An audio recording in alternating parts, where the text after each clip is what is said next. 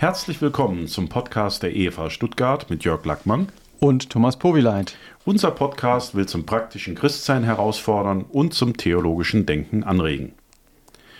Sünde ist heute ein Begriff, mit dem nicht jeder etwas anfangen kann.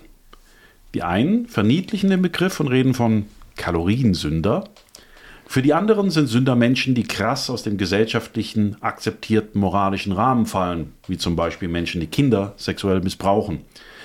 Doch weil der Begriff aus der Bibel kommt, wollen wir uns in diesem Podcast fragen, was versteht die Bibel unter Sünde?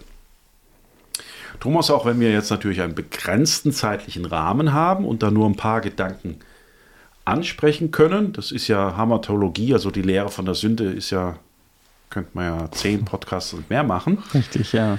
Ist es vielleicht äh, gut, wenn wir zuerst mal darüber reden, ähm, über was sprechen wir, wenn wir über Sünde reden? Gibt es da eine Definition davon? Ja, die gibt es in der Tat. Sünde ist weit mehr als, wie du es am Anfang gesagt hast, ein Stück Kuchen, das ich zu viel gegessen habe, äh, zu bereuen oder so. Wer so redet, der nimmt Sünde nicht ernst, der nivelliert Sünde, der macht sie klein.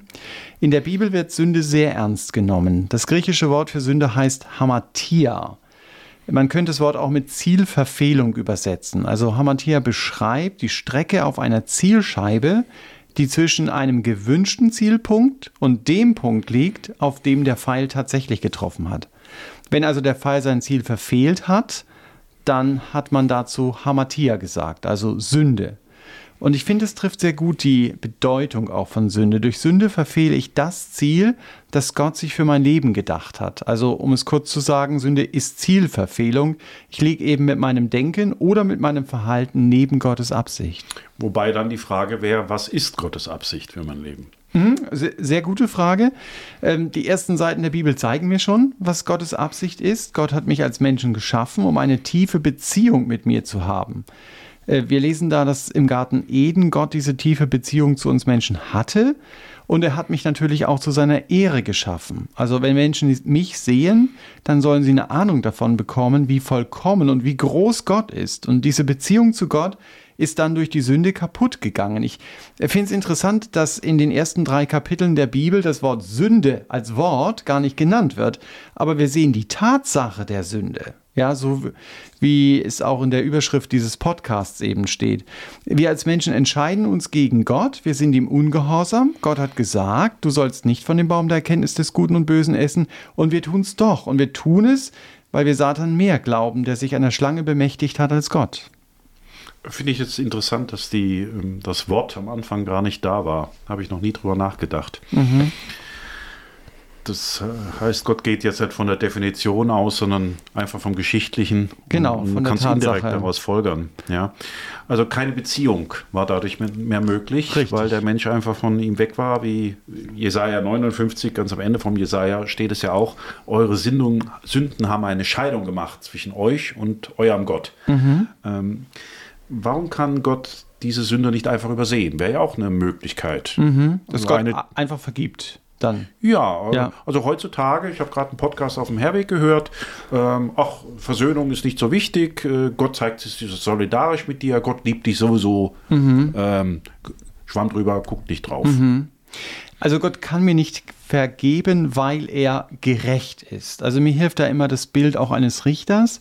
Ein Richter kann Schuld nicht einfach übersehen. Also selbst ein Schiedsrichter kann das nicht, dann verliert er seine Gerechtigkeit oder kann sich am nächsten Tag in der Zeitung lesen. Dann, äh, wenn Gott Sünde einfach ignorieren würde, dann würde er seine Gerechtigkeit verlieren. Das wäre so, als wenn ein Polizist nach dem Feierabend sich mit einem Straftäter trifft, um Gemeinschaft beim Eis zu haben. Also das geht nicht, dann verliert der Polizist seine Seriosität. Er ist von seiner Berufung her Polizist und nicht nur vom Beruf bis zum Feierabend und dann ist es eben egal. Gott ist natürlich kein Polizist, aber er kann sein eigenes Gesetz nicht einfach brechen und deshalb kann er eben keine Beziehung zu uns Straftätern haben. Mhm.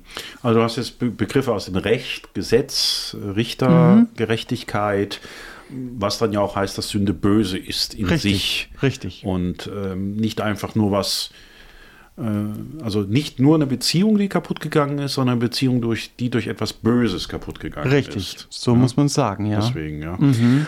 Ähm, jetzt beschreibt die Bibel ja ziemlich ausführlich, wie die Sünde in die Welt kam. Mhm. Die Frage ist, was hat es jetzt mit mir zu tun, dass Adam und Eva gesündigt haben? Es gibt ja diesen Begriff der Erbsünde und mhm. äh, aber ich muss ja sonst auch teilweise, was mein Großvater gemacht hat, interessiert heute keinen mehr. Mhm. Warum nimmt uns Gott da in die Sippenhaft mit rein? Mhm. Das wird der Tod zum Beispiel nach der Lauf, nach Aussage der Bibel ist ja eine Folge der Sünde. Mhm, richtig. Und wir sterben alle, sprich auch junge Babys sterben, mhm. ne, auch vorgeburtlich schon. Mhm. Das heißt, äh, da ist eine gewisse Übertragung da. Mhm. Und die Frage, warum? Ja. Ich denke, es ist eher das Wesen der Sünde, dass sie so generationsübergreifend eine Wirkung hat. Äh, denn geschichtlich tragen wir ja schon auch an der Schuld unserer Eltern mit. Also Deutschland hat zum Beispiel versucht, die Juden auszurotten. Das ist die Bürde der Schuld, die wir als Deutsche haben. Also wenn ich in Israel bin, äh, und dann teilweise in diesen Ausstellungen, wo ich alles lesen kann, weil alles deutsch geschrieben ist, dann empfinde ich das schon als Bürde, obwohl ich damit ja eigentlich gar nichts zu tun habe. Ähm, da habe ich sozusagen die Schuld meiner Eltern geerbt. Und das Gleiche gilt ja auch fürs geografische Erbe. Äh, nach dem Zweiten Weltkrieg, Deutschland hat damals seine Ostgebiete verloren. Äh, und das ist so. Ja, das ist mhm. unser Erbe. Da können wir nicht kommen und sagen, naja, aber die Gebiete gehören jetzt wieder zu uns. Äh, neues Spiel, neues Glück sozusagen. Äh, oder wenn ich es persönlicher mache, wenn mein Vater ein Alkoholiker war und er hat eben finanziellen Schaden auf die Familie gebracht oder persönlichen Schaden, dann trage ich mit an den Auswirkungen dieser Schuld, auch wenn ich sie nicht verursacht habe. Und wenn Adam und Eva eben gesündigt haben, dann betrifft es natürlich auch uns. Also sie haben ja die Gemeinschaft mit Gott verloren und wir sind in diese verlorene Gemeinschaft hineingeboren worden. Und wir haben nicht mehr die Fähigkeit, äh, zur Sünde, also zum Ungehorsam Gott gegenüber, dann eben Nein zu sagen. Das heißt, es ist einfach im Leben so, dass bestimmte, dass man nicht ins Nichts reingeboren wird. Richtig. Sondern man ist in bestimmten Voraussetzungen. Man ja. hat eine bestimmte Körpergröße, bestimmte Gesundheitszustand, wo man auf der Welt geboren ist, arm oder reich. Richtig. Und dasselbe ist mit der Sünde, mhm. wie mit allen anderen Dingen auch. Genau. Also Erbsünde in dem Sinne dann der Begriff, ja. oder? Ja, ich habe ja. sie geerbt sozusagen. Ja. Ähm, und da gibt es eben zwei verschiedene Sichtweisen zur Erbsünde. Die einen stützen sich da eher auf Psalm 51,7. Ich bin in Sünde geboren, meine Mutter hat mich in Sünde empfangen.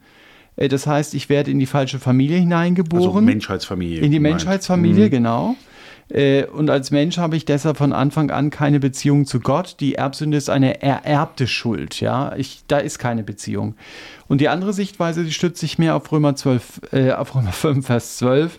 Da heißt es, der Tod ist zu allen Menschen durchgedrungen, weil sie alle gesündigt haben, heißt es dort. Da geht es eher um die eigene Verantwortung. Und da ist Sünde eher die Unfähigkeit, äh, zur Sünde oder Erbsünde ist eher die Unfähigkeit, zur Sünde Nein sagen zu können, wenn sie an mein Leben herantritt.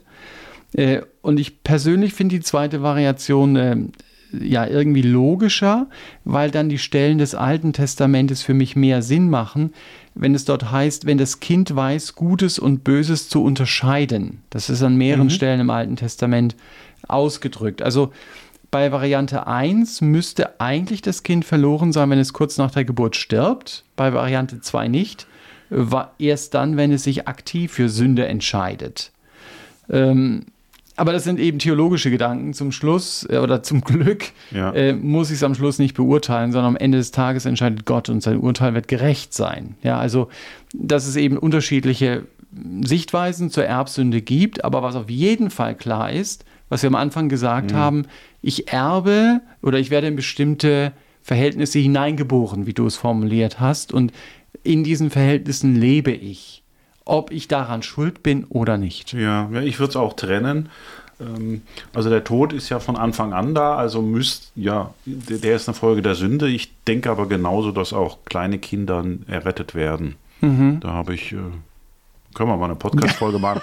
Ja, die ist, schon, die ist schon skizziert. Also, okay. kann sein, die braucht noch ein Jahr oder so, keine Ahnung. Ja. ja. Ähm, da gibt es auch bestimmte Verse, die da in die Richtung deuten. Aber Dass da die Verantwortlichkeit nicht dabei ist, obwohl mhm. du die Konsequenzen der Sünde, nämlich den Tod, immer noch tragen mhm. musst. Ja, mhm.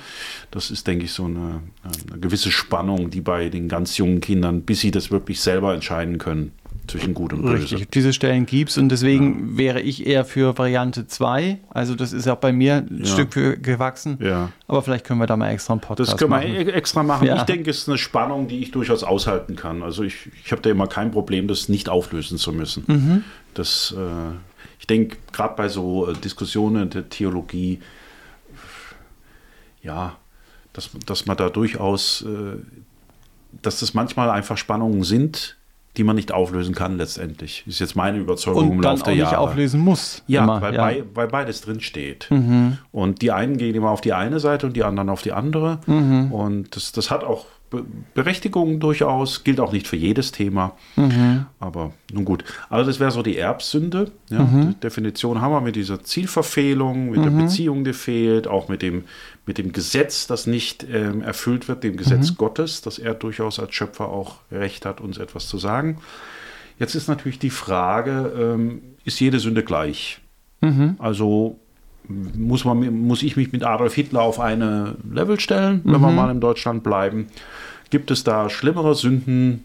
Im Katholischen wären das so Todsünden zum mhm. Beispiel mhm. oder nicht? Ja, wie würdest, wie würdest du das sagen?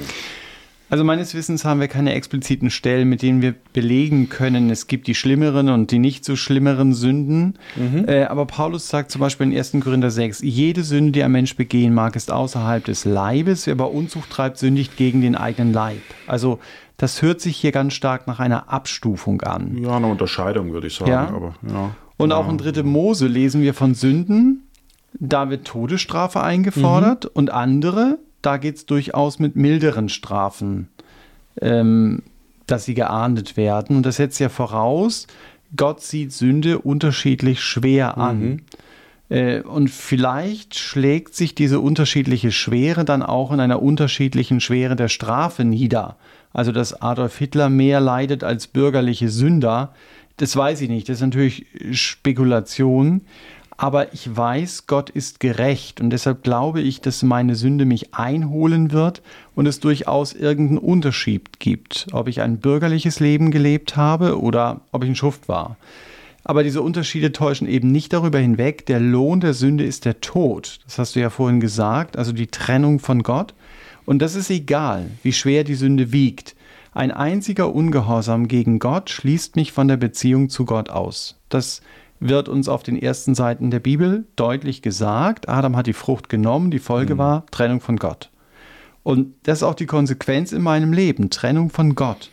Und deshalb gibt es vielleicht in unseren Augen schlimmere Sünder als andere, aber die Trennung von Gott betrifft dann alle Sünder. Das ist so, als ob ich im Fußballspiel mit 0 zu 1 oder mit 0 zu 10 verliere. Fakt ist aber, ich habe verloren. Und der biblische Fakt ist, ich bin verloren für die Beziehung zu Gott ob ich in der Sündentabelle am Tabellenende stehe oder auf dem ersten Platz bin. Mhm. Wobei Paulus hat auch gesagt, er ist der größte aller Sünder. Also das ist auch so eine gewisse Abstufung. Mhm. Ähm, und wem viel gegeben ist, von dem wird viel gefordert. Richtig. Ist das mit Sünde in Zusammenhang? Weiß ich jetzt gar nicht mehr. Ich glaube ja, aber gut. Äh, ja. Also Aber letztendlich, das Wichtigste ist mal, ob das Fußballspiel gewonnen wird oder nicht. Richtig. Und dann gibt es durchaus Indizien von den Strafen her zum Beispiel gerade. Ja. Da gibt es ja deutliche Abstufungen. Richtig, aber ja. von der Sünde her, mhm. um beim Fußballspiel zu bleiben, sagt Gott mir, es ist auf jeden Fall verloren. Ja. ja. Also das, das Hauptthema ist bestimmt in der Bibel, ist jetzt nicht, wie, wie stark ist deine Sünde, sondern du musst als Sünder zu Gott kommen. Mhm. Richtig. Und egal wie, mhm. wie stark oder nicht, weil ja. Auch bei dem großen Gott reicht schon eine Sünde, wo wir sagen, oh, das ist doch nichts, aber mhm. er hat halt andere Maßstäbe. Mhm. Naja. Gut, grundsätzlich über Sünde haben wir jetzt so ein paar Sachen ähm, einfach besprochen. Vielleicht äh, wollen wir auch ein bisschen konkreter werden. Kannst du mal Beispiele für Sünde geben? Warum ist das eine Sünde? Weil heutzutage ist es ja ein Fehler, ein Missverständnis mhm. und alles Mögliche. Warum nennen wir das dann Sünde heutzutage? Hast du da eins? Also eine Stelle, die mir da sehr wichtig ist, ist Johannes 16, Vers 9. Da sagt Jesus sinngemäß, das ist die Sünde, dass sie nicht an mich glauben. Spannend. Passt das in unsere Definition? ja, ich glaube, das ist passt. ja keine böse Tat, oder? An ja, sich. aber es ist die eigentliche Zielverfehlung. Also ich lehne ab, an Jesus zu glauben, ihm zu glauben, dass er mich retten will und dass nur er die Rettung ist von der Folge meiner Sünde. Und Sünde, das ist zunächst mal eben meine Einstellung, eben diese Einstellung, ich glaube an mich, ich lasse mir von Gott in mein Leben nicht hineinreden, ich bin mein eigener Gott. Jesus soll nicht der Herr in meinem Leben sein. Und aus dieser Einstellung heraus kommen dann eben die Früchte, was man so landläufig als Sünde bezeichnet, wie Eifersucht, unmoralisches Leben, Neid, Zorn, Zank. Äh, das sind Früchte und die Früchte sind nur die Folge des Baumes dieser eben falschen Einstellung. Und diese Früchte sind natürlich Sünde. Ähm, auch wenn manches eben gesellschaftsfähig geworden ist, wie du es vorhin am Anfang gesagt hast. Ich muss immer darauf achten, was bezeichnet Gott als Sünde und nicht, was stellt sich denn mein Nachbar als Sünde vor. Denn am Ende des Lebens werde ich vor Gott stehen und nicht vor meinem Nachbarn. Mhm, ja. Und wahr ist auch, wenn ich nur die Früchte verändere, aber meine Grundeinstellung bleibt, dann werde ich zwar sozial verträglicher, aber ich bin immer noch jemand, der nicht erlebt hat, Gott hat mir meine Schuld vergeben.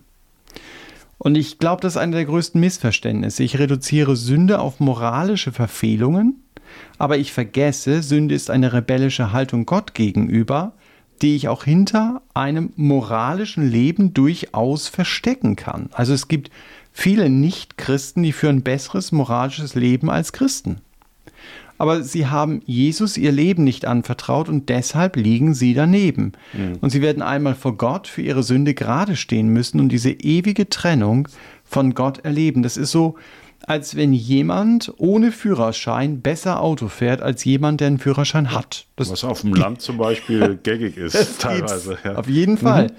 Aber bei einer Kontrolle ist eben nicht der Fahrstil entscheidend, sondern ob ich einen Führerschein habe oder nicht, ob ich eine Beziehung zu Jesus mhm. habe.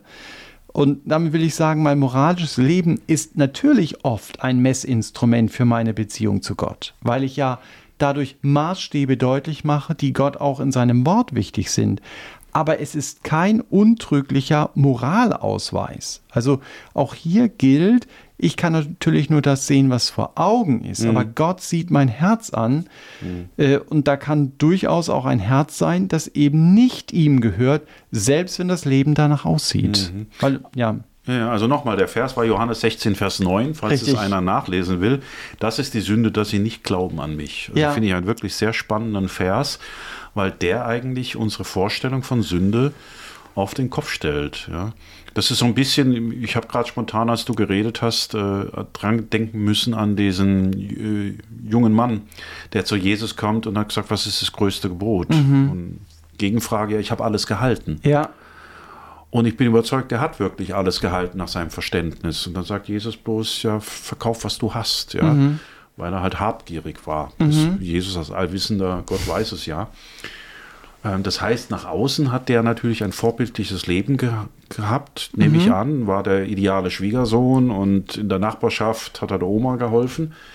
Aber Gott schaut da anders drauf, mhm. weil, weil er auf diese Urmotivation guckt, egal ob sie es jetzt gesellschaftlich anerkannt mhm. äußert oder eben zerstörerisch, indem du andere Leute kaputt machst oder stiehlst und äh, den Dachen wegnimmst und, und ihr Leben schädigst oder anderes. Ja. Also die Früchte muss man wirklich klar von, von dem Genau, und, und das ist ja. die Sünde, dass sie nicht glauben an mich, geht eben tiefer. Ja. Bleibt ja. nicht an den Früchten einfach stehen, wo man sagt, ja, moralisch, doc, doc, doc, doc, ähm, so lebst du halt, deswegen mhm. bist du mhm. ein Sünder.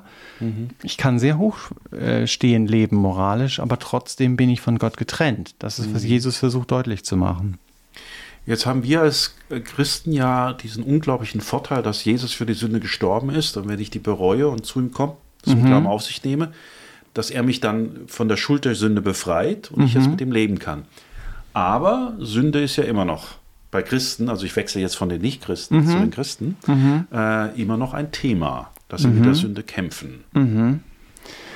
Das stimmt, ja. Ich habe als Christ eben zwei Betriebssysteme in mir. Eins, das zur Sünde Ja sagt mhm. und ein anderes, das zur Sünde Nein sagen kann. Und die Frage ist, auf welches Betriebssystem greife ich zurück? Die Bibel sagt, auch wenn ich zu Jesus gehöre, ist doch das Fleisch in mir. Mir gefällt persönlich noch besser der englische Ausdruck, da heißt es the sinful nature. Also Steht es statt Fleisch da? Ja. ja. Die sündige Natur. Muss mal nachlesen. Ja? Okay, spannend. Ähm, und die sündige Natur wird in mir bleiben. Mhm. Aber Jesus ist stärker und ich kann seine Kraft im Kampf mit der Sünde in Anspruch nehmen, indem ich zum Beispiel bete, Herr, ich kann dem Anton nicht freundlich begegnen, ich stecke da voll im Neid, aber ich danke dir, dass du mir jetzt hilfst, auf den Anton zuzugehen, ihm zu gratulieren, dass er in diesem Wettbewerb besser war als ich. Mhm. Und wenn ich so handle, dann nehme ich die Kraft Gottes in meinem persönlichen Leben in Anspruch und dann darf ich sie auch immer wieder erfahren. Also hier greife ich auf das zweite Betriebssystem dann im Grunde genommen zurück, das Gott mir gegeben hat durch seinen Geist. Mhm. Gut. Ähm, theologisch habe ich da gerade eine Frage, aber das, das sprengt jetzt den Rahmen. Das machen wir im Nachgespräch.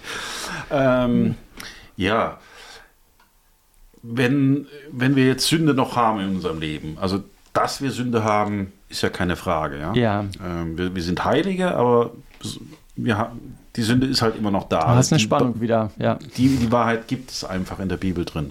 Ja. Auch wenn wir von der Sünde erlöst sind und jetzt eine andere Stellung haben.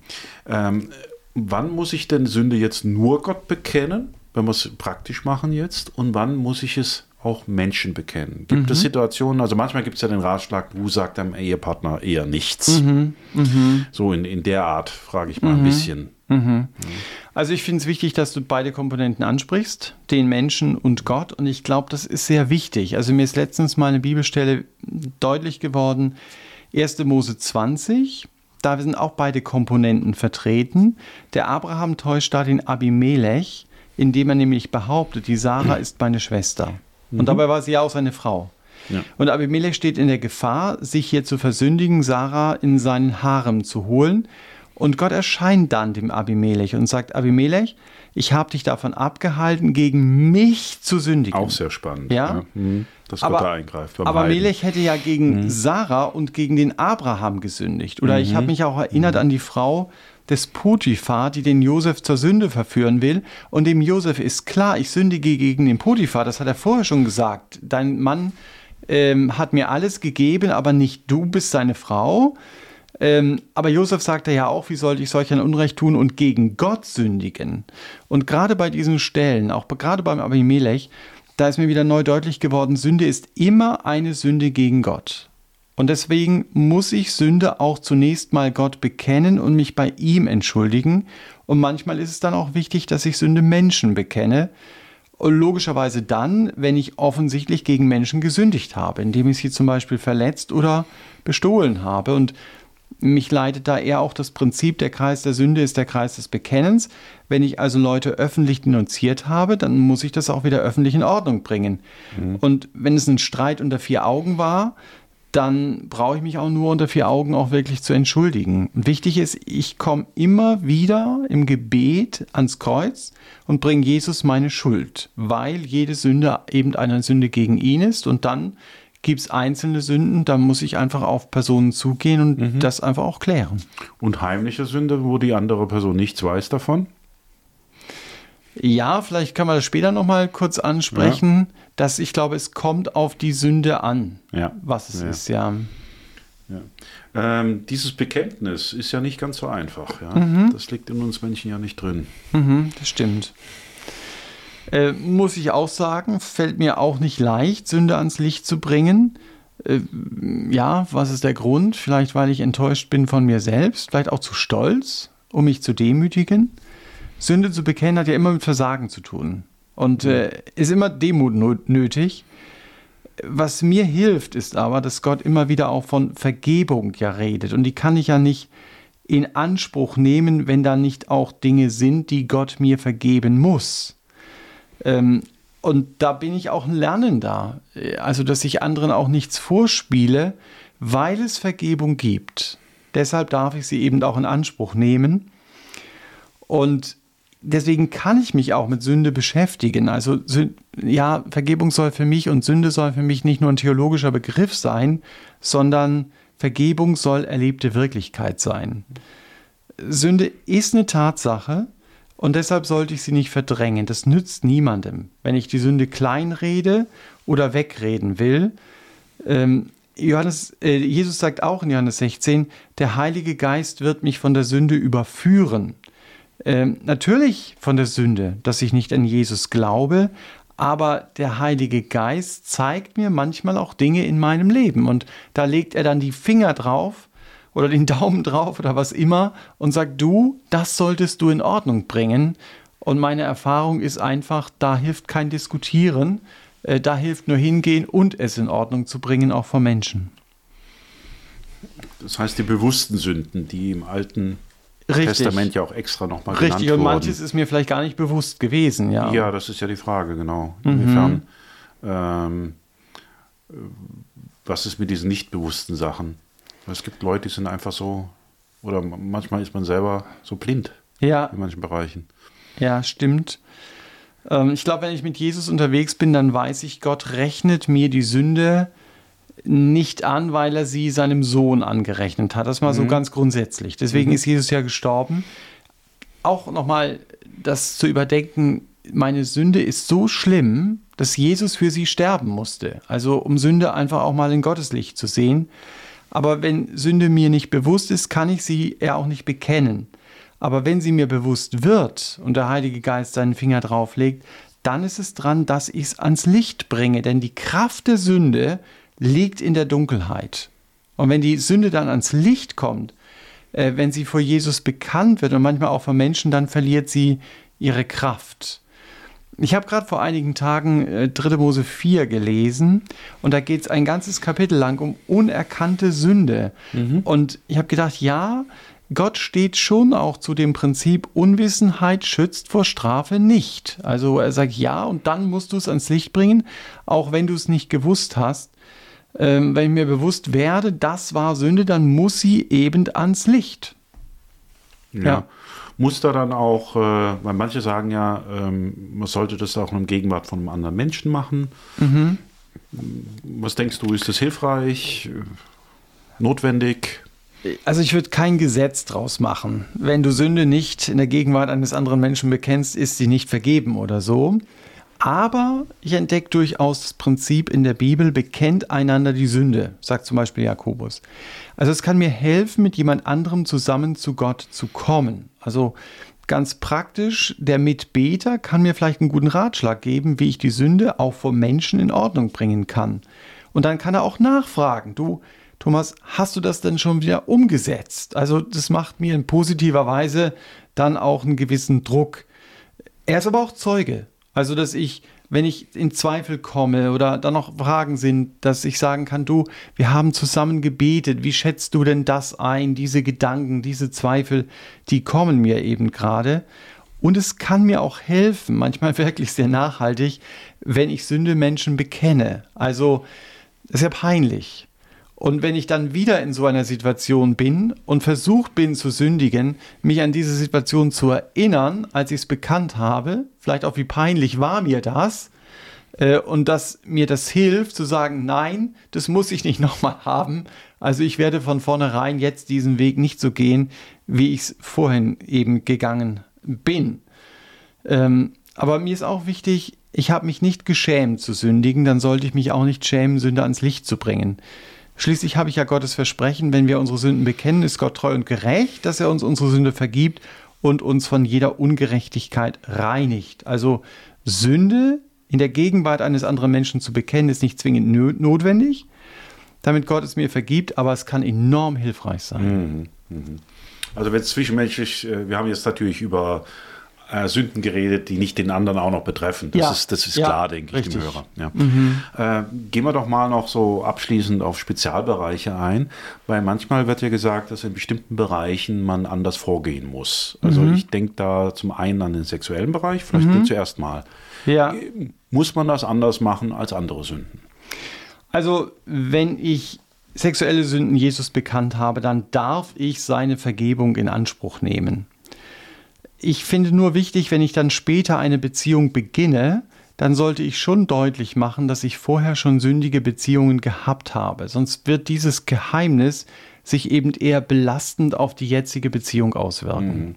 Also speziell in dem Sinn, dass da eine äh, größere Intimität ist und Ja. dass das auch zukünftige Beziehungen belastet und das sollte man eben berücksichtigen. Das sollte dann der jetzige Partner auf jeden Fall aber wissen. nicht so, dass es jetzt eine spezielle Behandlung Nein. dieser Sünde wäre. Ähm, aber gucken, ob du beim nächsten genau dasselbe sagst. Geh mal im Bereich des Okkulten. Ja? Mhm. Da gibt es ja durchaus auch in manchen Kreisen eine spezielle Okkultseelsorge. Wenn du jetzt Tische gerückt hast, Karten legen oder dann äh, mit, mit Medien, mhm. mit Engeln nicht unterhalten, also Dämonen nicht unterhalten hast. Mhm. Ist das denn nun eine spezielle Sünde, die man speziell behandeln sollte? Also ich glaube zunächst mal nicht, dass ich okkulte Sünde anders behandeln muss. Ich bringe sie Jesus im Gebet, ich bitte ihn um Vergebung dafür und da muss ich auch nicht fahnden nach irgendwelchen Sünden in meinem Leben. Und dennoch weiß ich aus der Seelsorge, dass es manchmal sein kann, dass gerade solche Sünden sich in meinem Leben als Christ durchaus manchmal, muss ich unterstreichen, mhm. auswirken können. Ähm, ja, das, das kann durchaus sein. Im Alten Testament werden diese Art von Sünden ja geistlicher Ehebruch genannt. Mhm. Äh, und damit mache ich ja deutlich mit diesen Praktiken, ich setze mein Vertrauen auf diese Mächte, die hinter diesen okkulten Praktiken stehen. Und das ist wie so ein massiver Vertrauensbruch im Blick auf Gott, wie so ein Ehebruch. Ich vertraue Gott nicht, sondern diesen Mächten. Und vielleicht liegt da auch der Grund, warum es zu Folgeerscheinungen kommen kann, wenn ich in diesen esoterischen Praktiken zu Hause gewesen bin. Und unter Folgeerscheinungen meine ich, ich habe dann wirkliche Erscheinungen. Also da, da erscheint mhm. mir jemand. Mhm ich habe den Eindruck, ich werde im Schlaf gewürgt, haben mir Leute schon gesagt. Oder ich werde von Ängsten bestimmt, wo ich weiß, das ist irrational und doch äh, ja, schränkt es mein Leben irgendwie ein. Das kann auch ganz andere Ursachen haben. Aber wenn man auf solche Themen stößt, dann kann man schon mal fragen, ob jemand solche esoterischen Dinge praktiziert hat. Und dann darf ich sie auch deutlich benennen, ich darf sie Jesus bekennen, auch unter dem Aspekt eben, ich habe mich an diese Mächte gehängt und Jesus den Rücken zugekehrt und ich habe ihm das Vertrauen aufgekündigt und diesen Mächten vertraut. Also, oder ich habe Jesus sowieso nicht vertraut an dem Punkt, aber ganz besonders eben diesen Mächten.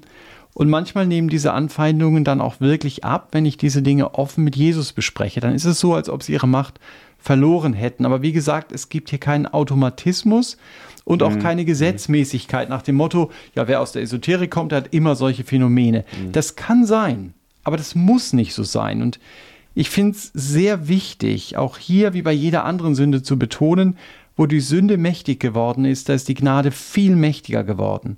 Und als Christ sollten wir unseren Fokus eben darauf legen, Gottes Gnade in den Mittelpunkt zu stellen und deutlich machen, sie ist stärker als jede Sünde, auch jede okkulte. Das muss ich als Schlusspunkt nehmen jetzt einfach, ja, diesen Satz.